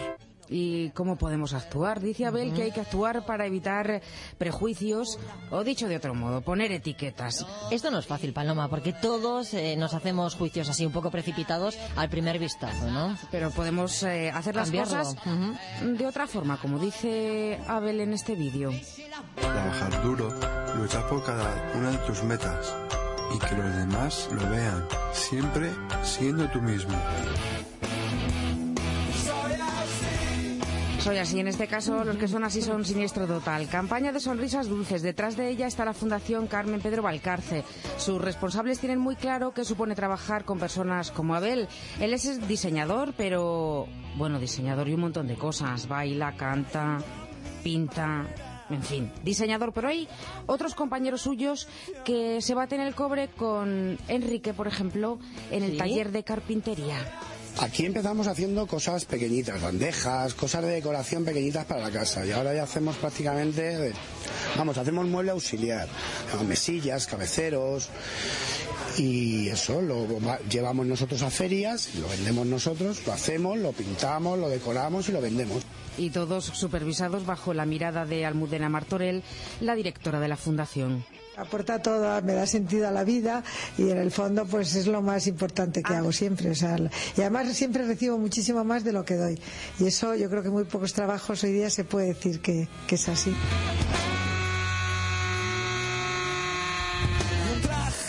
Abel, trabajador de la Fundación, miembro del laboratorio de ideas que dio pie a esta campaña, protagonista del spot. Él es diseñador, eres diseñador y de hecho vosotros sois los que habéis diseñado el logotipo del envoltorio de estos caramelos protagonistas de la campaña. Esa es la sorpresa porque los tenemos aquí con nosotros, es- servía de presentación eh, este vídeo que nos contaba Paloma, pero hemos dicho que se vengan y nos lo cuenten, ¿no, Paloma? Claro que sí. ¿Cómo es ese logotipo? Abel Loureiro, muy buenas tardes. Buenas tardes. Hola, Abel, ¿cómo estás? Muy bien. el logotipo de el Esta diseño campaña. de la campaña porque eh, tiene tiene su explicación, ¿no? ¿Cómo, cómo, ¿Cómo se te ¿Cómo ocurrió? es? ¿Cómo se te ocurrió? Sí. Pues sacándolo de un graffiti, el muñeco. Es como una especie de envoltorio, ¿no? Sí. Con cara, sonriendo. Riendo. Un muñeco que sale de un caramelo, Mm. por decirlo de alguna forma. Sí. Abel, eh, te gusta mucho diseñar. Sí, no mucho. solo grafitis, sino un poquito de todo, ¿no? Un poquito de todo. ¿La idea se te ocurrió a ti solo o no? ¿Esto es una idea en común en la que todos vuestros o todos tus compañeros participasteis en ella? A mí se me ocurre esta cosita, a mí se me ocurre la otra. ¿Cómo surgió un poco? Pues que. Pues que cada uno pusimos eh, nuestro Granito de arena, en- ¿no? Y entonces pues yo iba por el pasillo de la fundación y, y los del colegio hicieron un graffiti hace tiempo en forma de demonio y tal. Y yo entonces le puse pues cara de bueno. Claro, como debe ser. Y si estamos hablando de caramelos, que son dulces y Mm. hay que ponerle una sonrisa, le tenemos que poner cara de bueno a ese muñeco que nos está sirviendo Paloma de embajador de esta campaña de Miguel Ángel. Claro que sí, porque comprando esos caramelos se destina un porcentaje del importe que uno se gasta a la fundación. Una fundación en la que trabaja Miriam Becerril, que es trabajadora social de la misma.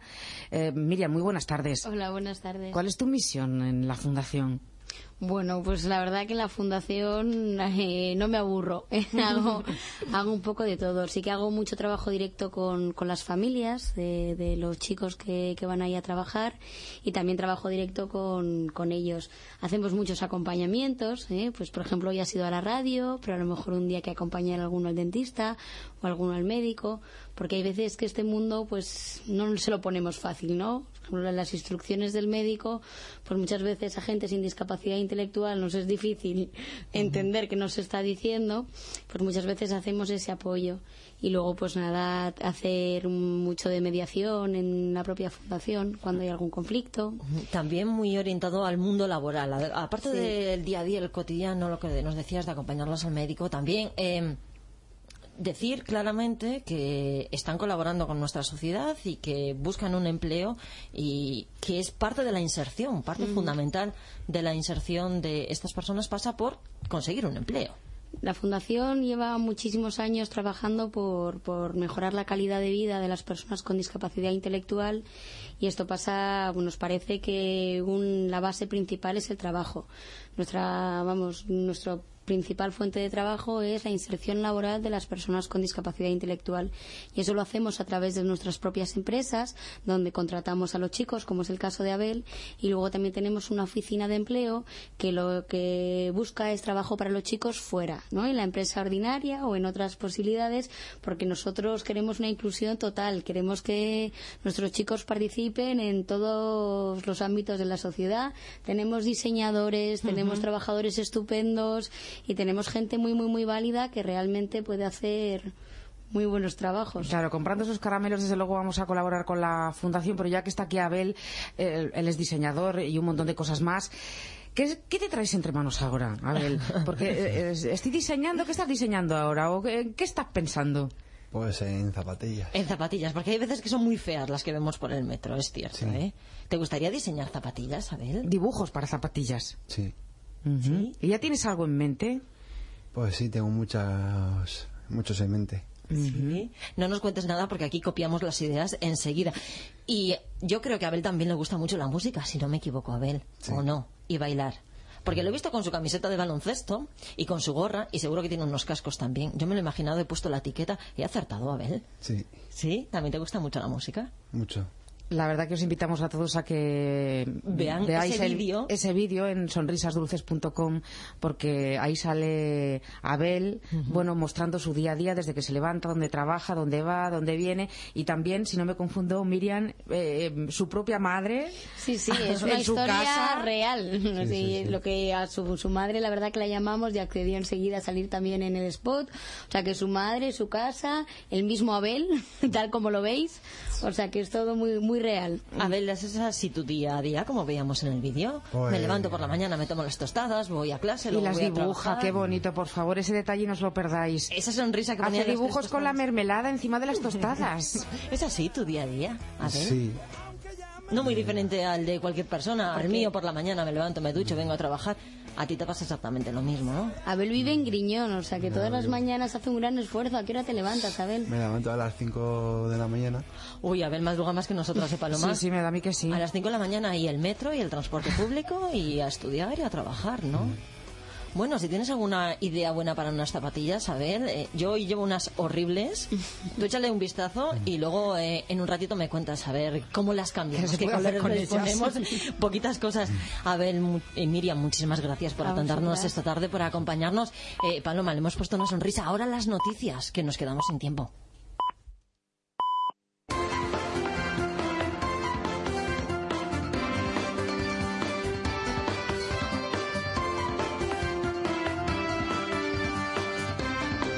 Y vamos a apurar esta escasa media hora que nos queda hasta las 6 de la tarde contándoles muchas cosas. Por ejemplo, lo inmediato, lo que viene ahora mismito es esa recomendación literaria que hacemos todas las tardes. Gabriel D'Annunzio era novelista, era poeta, era dramaturgo, militar y político, pero además, y esta quizás sea una de las facetas menos conocidas del escritor italiano, también era periodista. Ahora la editorial Furcuola eh, ha repasado y ha recuperado sus trabajos en un volumen que han titulado Crónicas literarias y autorretrato. Para conocer más sobre la vida y la obra de este escritor italiano, abrimos nuestra biblioteca y nos encontramos con Luis Alberto de Cuenca. Gabriele D'Annunzio, 1863-1938, es uno de esos ejemplos en los que el arte y el artista, la obra y la vida están delimitados por unas líneas eh, tan finas, tan borrosas, tan movibles, tan identificadas la una con la otra que no solo no evitan la contaminación entre una y otra, sino que de algún modo se funden eh, en un mismo, en una misma realidad, la vida y la obra, el personaje y el escritor. D'Annunzio eh, tiene una obra enorme, inmensa, narrativa, poética. Es uno de los grandes escritores del fin del siglo XIX, comienzos del XX. Pero también fue eh, un político considerable, un político que casi disputa a Mussolini eh, pues la jefatura del movimiento fascista en un determinado momento. Un tipo verdaderamente curioso que llegó a tomar como aviador una serie de territorios para Italia que antes no le pertenecían a ese país y que fue de todo, amante de Leonora Duse, la eh, actriz de moda de la época, mm, fue amante de muchísimas mujeres, después murió eh, víctima de su adicción a la cocaína en un estado de postración permanente en su casa del Vitoriale, a orillas del lago de Garda, en un paraje paradisíaco que hoy está convertido en museo de Anuncio y eh, atendido por una serie de criadas que eran no eran otras que sus examantes que voluntariamente se habían prestado a atenderlo en los últimos años de su vida. De modo un tipo pintoresco, curioso y llamativo. Eh, hay que decir que en España se ha leído mucho a D'Annunzio. De hecho, en la editorial Aguilar había tres volúmenes con sus obras completas eh, que gozaron de mucho predicamento en la época, pero que hace ya años que nadie lee a D'Annunzio, con lo cual es muy interesante que la editorial Fórcola haya sacado un volumen de crónicas literarias y un autorretrato muy interesante, el que voy a leerle unos párrafos, que mm, nos dan una muestra de la actividad periodística de D'Annunzio. D'Annunzio eh, es más conocido obviamente como narrador y como poeta, pero también desempeñó una tarea importante en los periódicos como cronista, como mm, autor de, crítica literaria y también como eh, historiador periodístico de la literatura, puesto que los textos que aquí se incluyen en crónicas literarias y autorretrato, pues eh, están dedicados a grandes figuras de la literatura universal que influyeron decisivamente en D'Annunzio, como Dante, como Percy Shelley, como Lord Tennyson, como Émile Zola o Emilio Zola, el gran naturalista francés, o como Federico Nietzsche y su antagonista Richard Wagner. Ya saben que Nietzsche y Wagner se llevaban fatal. De modo que mm, incluso se inventa un pintoresco escritor llamado Hannaford, un presunto escritor británico, que no es otro que una especie como de perfil que utiliza D'Annunzio para mostrar sus preferencias estéticas por toda eh, la estética decadente victoriana y en especial sobre el pre-rafaelismo. Veamos algunos párrafos de su propia autobiografía en la que se inventa prácticamente todo lo que dice, por ejemplo, que nació en 1864, no nació ese año, sino un año antes, y a bordo del bergantín Irene en las aguas del Adriático. Nació en, tierra firme y en su pueblo de, eh, de una región italiana que ahora mismo no me acuerdo cuál era, pero en fin, eso es lo de menos. Lo importante es que mentía cuando decía que nació en ese momento. Dice, y continúa Danuncio, esta natividad marina ha influido mucho en mi espíritu. El mar es de hecho mi pasión más profunda. Me tira como tira una patria.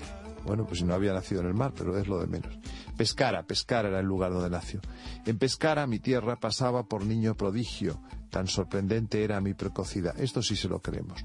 A los nueve años partí de los Abruzos con destino a Toscana. Estuve siete años en un gran colegio toscano en Prato. Prato es una ciudad industrial y un poco triste, menos iluminada por el cielo que por un púlpito de mármol divinamente esculpido en bajo relieve por Donatello. Ese es D'Annunzio el que se fija en ese maravilloso púlpito de mármol y lo identifica con toda una ciudad. La verdad es que rescatar a un escritor simbolista, decadentista, con ese morbo político también de haber, mm, si no militado, sí participado del ideario fascista, tiene un interés bárbaro en estos momentos de posmodernidad. Y creo que Forcola ha sido extraordinariamente eh, lista, esta editorial, para introducir a D'Annunzio en los escaparates de librerías.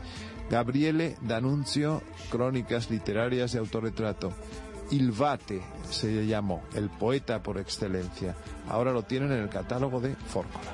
Pues aquí queda esta recomendación de Luis Alberto de Cuenca, Crónicas Literarias, Recuerdo y Autorretrato de Gabriel D'Annunzio. Nosotros nos vamos corriendo a los deportes.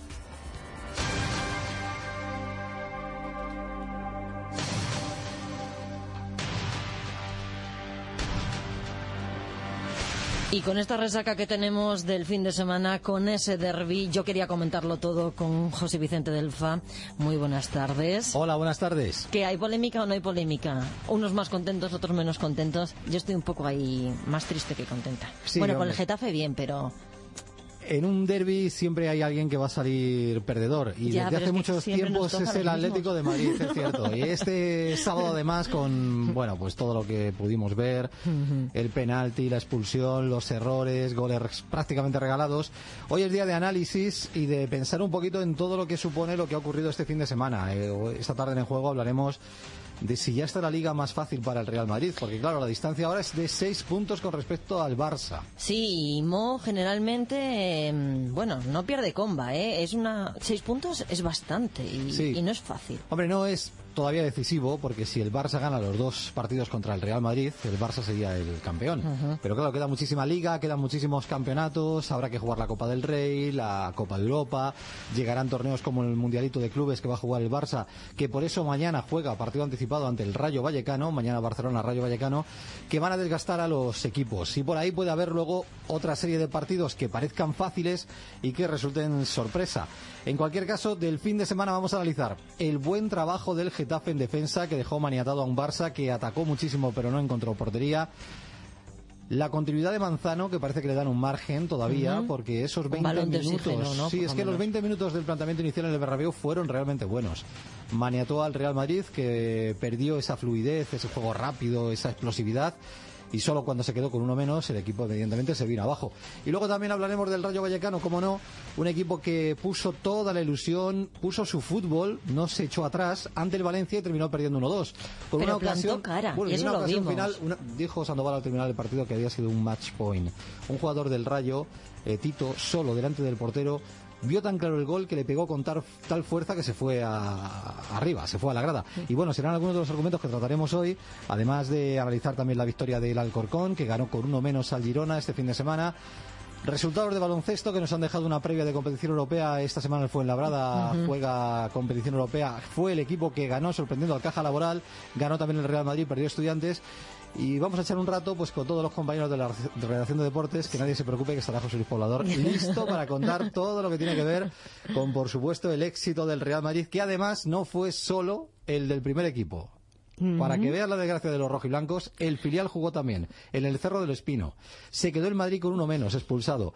El Atlético de Madrid perdió la opción de adelantarse en un penalti y cuando quedaban 10 minutos marcó el Madrid. Ganó el equipo merengue en el Cerro del Espino 0-1. Menos mal que tenemos un corazón que no vamos a morir de un infarto, porque tantos sustos, uno No- tras otro. No deja de ser un, un entretenimiento, Maite, así que hay, que hay que tomárselo de esa manera. En fin, estaré muy atenta porque yo que soy de Alcorcón, también hubo polémica porque el arbitraje creo que no fue muy bueno y voló de todo en el campo del Alcorcón, que nunca es recomendable, pero bueno. Yo lo decía el sábado. El entrenador del Alcorcón muy deportivo y Sí, dijo, sí, bueno, Anquela, ¿no? Anquela es un hombre Anquela- explosivo, pero, pero luego muy Ahí correcto. estuvo muy contenido, ¿eh? Yo nunca he visto a un árbitro salir de un campo tan erguido como el que dirigió el partido del Alcorcón. El hombre estaba como queriendo mostrar autoridad Sí, como, y se excedió, vamos. se excedió. Además, la amarilla segunda que supuso la expulsión del jugador del equipo amarillo fue provocada por un engaño de uno de los jugadores del equipo catalán.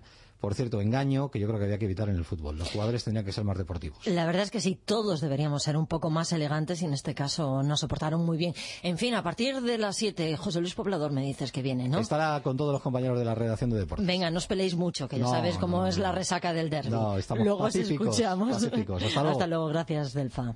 ¿Eres tú el que sabe ahorrar? Si todavía no eres tú, ven a Peugeot y aprovechate del plan Prever Peugeot Seminuevos. Te damos 600 euros más por tu antiguo coche si te llevas uno de nuestros vehículos seminuevos en Peugeot Ocasiones del León. No esperes más y encuentra el coche que estás buscando. Acércate a Autorally, Avenida Constitución 10, Torrejón de Ardoz, Vía Complutense 94, Alcalá de Henares. Soy una impaciente. En las rebajas estoy la primera. En los estrenos, la primera. Y aquí estoy, la primera para cuando abran. Aunque igual es un poco pronto. En Bankia te presentamos nuestros planes de pensiones para impacientes, grandes beneficios, asesoría personal y regalos que podrás elegir y conseguir ya. Bankia. Consulte condiciones en bankia.es. 20, 20, 20, 20, 20, 20, 20. Les veo tan contentos que me alegran. 20, 20. Sí, yo me voy esta tarde. Llegan los 20 de Ford. Ahora tienes 20% de descuento en mano de obra en todas las reparaciones para vehículos de más de 5 años. Y para todos los coches, financiación en todas las reparaciones a 6 meses sin intereses ni comisiones con Ford Credit. Otoños locos de Ford. Vente a Ford. Hola, llamo para vender mi casa. Enhorabuena, hemos vendido su casa. En medio de estas dos llamadas solo hay una decisión acertada, llamar a Gilmar, porque a la hora de comprar o vender su casa es mejor confiar en la experiencia y profesionalidad de un líder. 902-121-900. Gilmar, de toda la vida un lujo. 20, 20, 20, 20, 20. Descubre todo lo que puedes hacer con las ofertas del 20 en tu servicio postventa de Ford. Otoños locos de Ford. Vente a Ford. Fachadas, cubiertas, patios, terrazas, goteras, Reparatec. 912 1110, teléfono gratuito. Más de 20 años de experiencia, certificados por la Cámara de Comercio. Garantizamos sus trabajos hasta 12 años y ofrecemos financiaciones adaptadas a sus necesidades. www.reparatec.com o 912 1110. Reparatec. No le fallaremos.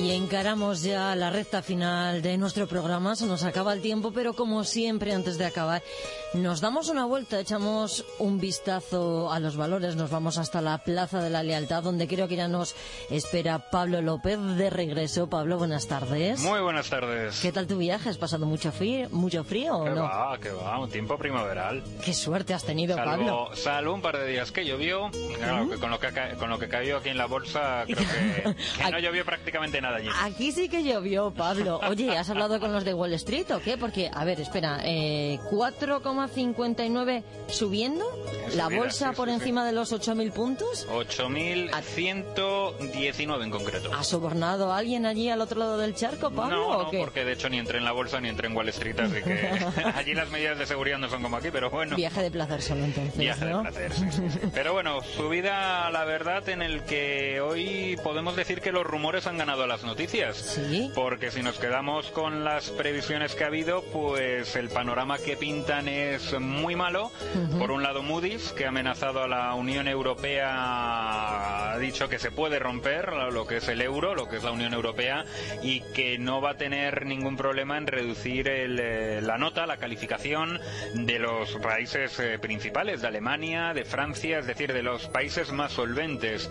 Una amenaza que, con la que se los inversores en el día de hoy. Luego también llegaban una nueva jornada de previsiones, en este caso de la OCDE, donde nuevamente España pues se llevaba una parte muy muy negativa. Por un lado reducía la OCDE las previsiones de crecimiento de nuestra economía para el próximo año a un 0,3%, es decir, una cifra prácticamente de crecimiento nulo y además anticipaba una tasa de desempleo del 23%. Como se cumplan las previsiones de la OCDE, la situación va a ir va a ir a peor. 23%. Vamos a ahora mismo estamos en el entorno del 20, 20 con poco. Sí, realmente la, el dato es escalofriante, dicho así en frío y si se cumplen esas previsiones, pues veremos a ver dónde dónde llega la, la situación. Desde luego, Pablo, las noticias no eran optimistas, no eran buenas, casi yo voy a decir que no entiendo nada, pero catastrofistas, pero al IBEX 35 parece que no le ha afectado mucho porque con la subida luego al final, ¿no? Claro, porque luego están los rumores en el otro lado de la balanza. ¿A esto han hecho caso entonces? A esto han hecho caso. Ha habido diferentes eh, contactos entre Francia y Alemania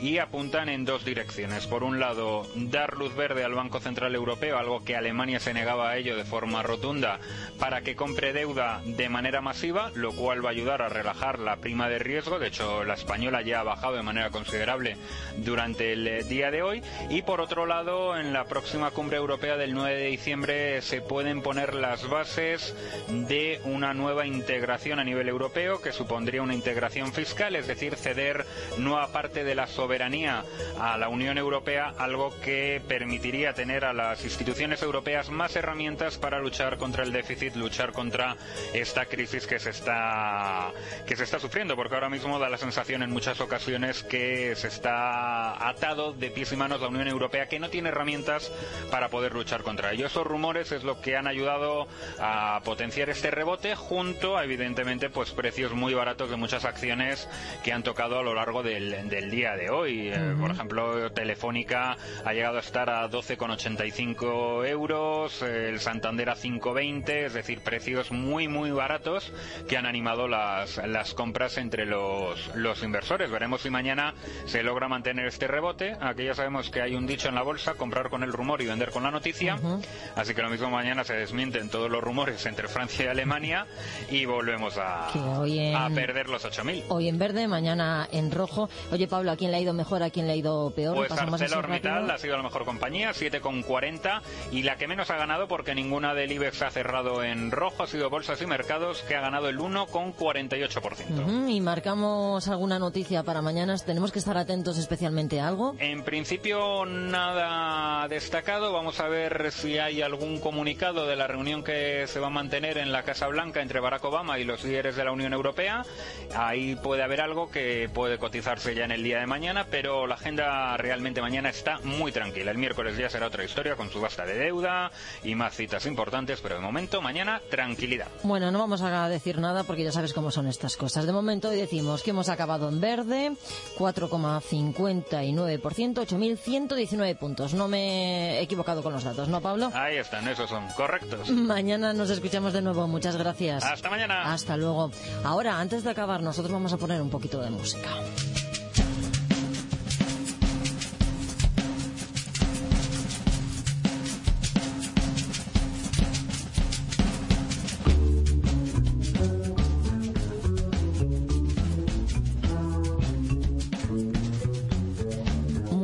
Con nombres y apellidos, porque el Festival de Jazz de Madrid empieza a plegar velas, pero entre las últimas citas todavía podemos encontrar propuestas muy, muy interesantes. Por ejemplo, esto que escuchamos, el cubano Omar Sosa, que estará mañana martes en el auditorio del Conde Duque.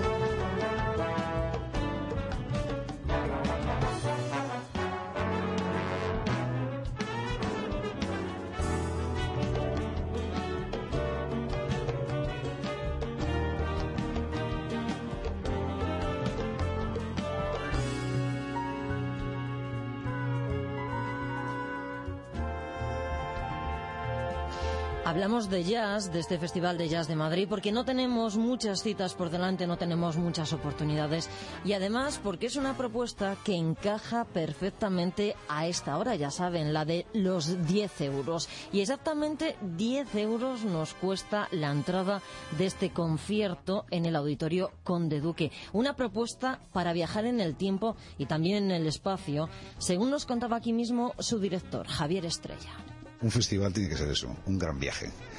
Y aquí hay, pues, en este festival, esta edición, hay como 14, 15 países eh, representados. Por tanto, mm, la música lo que nos trae es eso, colores, nos trae sabores, nos trae lenguas, nos trae idiomas eh, y, muchos sonidos. Entonces, eh, el festival, todo festival, es un gran viaje. Un viaje que, lo que a pesar de estar en plena crisis, por 20 euritos, te sientas tranquilamente en una butaca y, y haces un viaje maravilloso de la mano de músicos fantásticos que actúan en el festival. Es una opción comprarnos esa entrada, pero también hemos buscado propuestas asequibles a casi casi todos los bolsillos. Y una de ellas es la web del festival que nos permite adentrarnos en la música y que este año presta especial atención a aquellas propuestas que no conocemos o a las que no podemos llegar si hablamos de economía casera. Una alternativa, como estamos contando, asequible para todos los públicos, como nos explicaba Javier Estrella, que este año en su edición 28 han potenciado especialmente. Ese sí es un viaje que no te cuesta ni 20 euros. Te sientas tranquilamente en casa con el ordenador y empiezas, Festival de Jazz, tal, y empiezas a ver, ay, este artista de dónde, ay, ¿de dónde será? ¿De dónde? Uy, pues es de la India, Anushka Shankar, a ver qué hace esta. Y resulta que te encuentras una Anushka Shankar que viene de la India, y te encuentras con unos músicos flamencos, que toca con unos flamencos, y que es una música, eh, un músico enamorado del flamenco, dices, pero de la India, flamenco, una cosa preciosa, sitar, guitarras flamencas, voces flamencas, instrumentos indios, bueno, y de repente te vas a... ¿y ¿Quién será? Danais Bautista. Ah, pues, este, Dios mío, pero si canta las canciones cubanas tan maravillosas. Y esta otra Celia Moore, con ese nombre, ¿de dónde vendrá? Oye, pues Celia Moore. Pero si canta coplas y las toca con Nono García, que es un músico de Cádiz fantástico, que, que, que toca un flamenco estupendo y, y, y súper cercano. Eso es la página web, viajar de un sitio para otro y de repente encontrarte que estás en México, o que estás escuchando música hondureña, o que estás escuchando música de la India, o que estás música de Granada o de Cádiz, y, y, eso es la web, ahí está todo. Para viajar es fácil y más con música como esta, como el jazz. Marcamos en el calendario esa fecha más próxima que tenemos. Esto que escuchamos, el cubano Omar Sosa, que estará mañana martes en el Auditorio Conde Duque. La entrada nos cuesta solo 10 euros. えっ?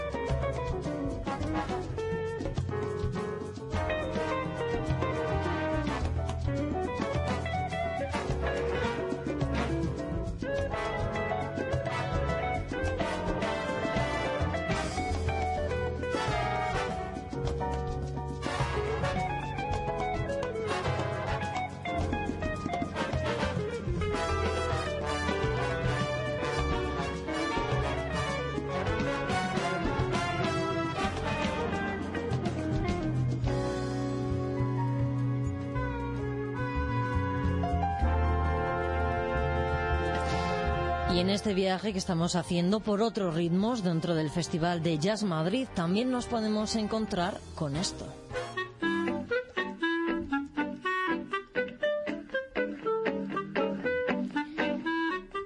Que ya lo han reconocido. Vuelve Nacho Mastreta. Ganó con su Vivan los Músicos el premio de la música del año 2010, del año pasado, al mejor disco de fusión. También es autor de bandas sonoras como Looking for Fidel de Oliver Stone o Asfalto de Daniel Calparsoro.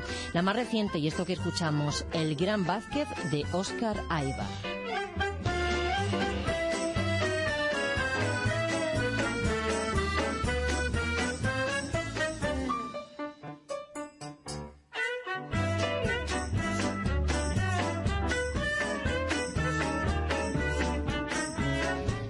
Ahora Nacho Mastreta vuelve con quienes tocan con él generalmente en directo todos los días y desde hace más de 10 años. Recuerdo en el Auditorio Conde Duque marcamos la fecha este jueves Nacho Mastreta y su banda Vivan los Músicos. Y previo a este concierto para los más pequeños tenemos eh, dos citas todavía, mañana y el miércoles. Concierto esta vez para los más pequeños, también a un buen precio, menos de 10 euros y en el Conde Duque.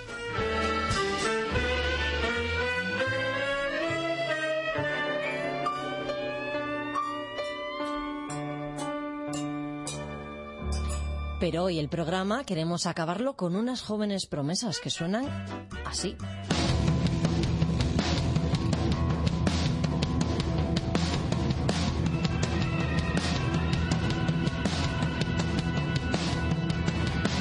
¿Quién discutirá la emperatriz? ¿Quién correrá el riesgo de morir? Solo acataré su decisión, otra pelea. Se llaman Super Submarina. Es un joven grupo granadino que desembarca en Madrid, en la sala Riviera, para presentarnos el adelanto del que será su nuevo disco y que está sonando. El próximo jueves en la sala La Riviera la entrada nos cuesta con 11 euros exactamente y con Super Submarina nosotros agotamos nuestro tiempo. Llegamos a las 6 de la tarde. Mañana volvemos a estar aquí a la misma hora, ya lo saben, a las 4 de 4 a 6 de la tarde, pero estará ya acompañándoles Carlos Honorato. Disfruten de lo que queda de la tarde. Adiós.